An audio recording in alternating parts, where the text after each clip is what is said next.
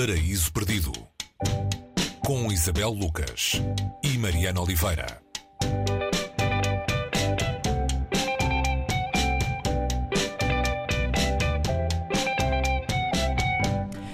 Hoje, no Paris Perdido, fazemos uh, o inventário de algumas perdas, ou lemos o inventário escrito pela autora Judith Shalansky. Dito assim, parece que vamos ler uma lista. Uh, e não é bem, mas há qualquer coisa do espírito da lista aqui, não é? Sim. São 12 capítulos dedicados, uh, Isabel, a coisas que se perderam. É Sim, isto. exato, mais ou menos. Olá, Mariana. Estamos no lugar da perda um, e aquilo que ela deixa, não é? O vazio que ela deixa. E um, Judith Chalansky um, considera este vazio que se instala depois da perda como um, um momento criativo precisamos de o preencher com alguma coisa, não é? Ela diz qualquer coisa parecida com é o momento em que deixamos o facto e passa, passa a ver a ficção. Este livro tem 12 capítulos ou 12 histórias uh, que lidam de maneiras muito diferentes uh, com perdas. Uh, pode ser a perda de uma pessoa, pode ser a perda de uma vida profissional, por exemplo, como ela deixa aqui num, num dos, dos, episódios dedicados à Greta Garbo, que uhum. com 36 anos decidiu abandonar a, carreira e perder-se nas ruas de Manhattan. Portanto, uhum. há um fim aí, não é?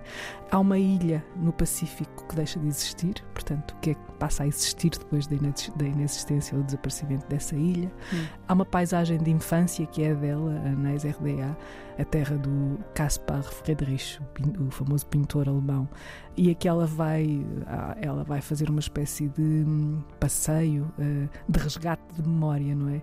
E vai descrevendo a paisagem que vai vendo e até que ponto ela reconhece aquele lugar ou não como um lugar de origem, da sua origem. Só para dar alguns exemplos daquilo que se pode considerar um fim, não é?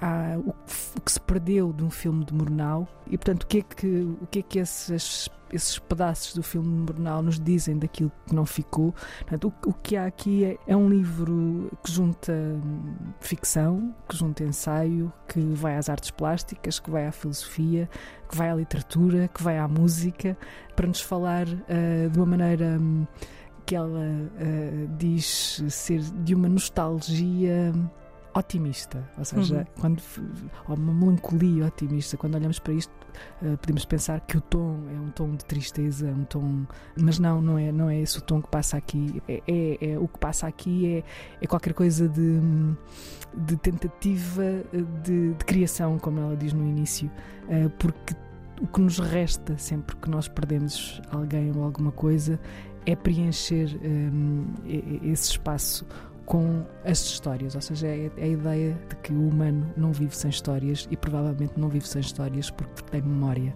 e precisa de, de, de, de a manter viva e de, e de lidar com isso que é o passado, não é? Ora, este, esta espécie de mapa de coisas desaparecidas foi o primeiro livro uh, desta autora publicado em Portugal há, há relativamente pouco tempo. Judith Shalansky tem 42 anos.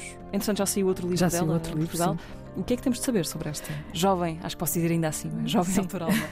Sim, é, é, é alguém que procura hum, ou seja, as narrativas que ela nos traz não são uh, as narrativas uh, puras no sentido de contar uma história do, do, do, princípio ao fim. Como já se percebeu, ela, ela vai, vai buscar muitas coisas, muitas referências, porque ela, ela não é só escritora, ela também é uma artista, designer, uh, tem essa formação e é como se cada livro que ela escrevesse ou cada livro que ela pensasse fosse pensado no conjunto enquanto um objeto que fizesse um sentido. Portanto, ela pensa nas várias possibilidades. De, estou a pegar, estou a pegar uhum. no livro porque é assim que, que ela sente. Eu lembro-me quando, quando entrevistei via Zoom e lhe mostrei a capa da edição portuguesa, ela estava muito interessada na capa, porque a capa é diferente. Sim, uh, da, um livro de capa dura. É um livro de capa dura, exatamente. Ela estava, eh, era diferente, uh, tem, tem, uma imagem da, da, da, superfície lunar, a edição alemã tinha uma cruz, uh, e ela achou muita graça às várias possibilidades de entender aquilo que, interpretar aquilo que ela escreve. É uma das, das do, dos nomes uh, a que é bom estar atento, porque o que ela traz nunca é um, uma coisa repetida, ou seja, não, ela está sempre a tentar fazer qualquer coisa de novo entre, entre o cruzamento das várias linguagens que domina e que quer dominar também. E a, e a pensar, é como se nós estivéssemos a acompanhar alguém que está a pensar sobre o assunto enquanto está a escrever.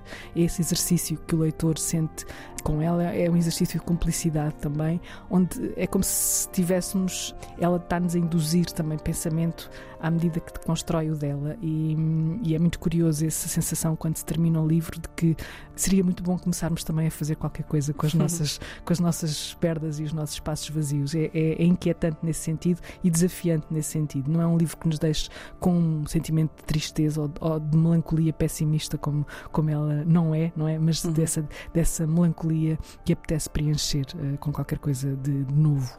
Até porque este inventário pode potencialmente continuar para sempre, não é? Sim, exatamente. Ela só traz aqui que perderam, 12. Que se perderam. Sim. Sim. Inventário de algumas perdas de Judith Shalansky, uma edição da Elsinor com tradução do alemão de Isabel Castro Silva.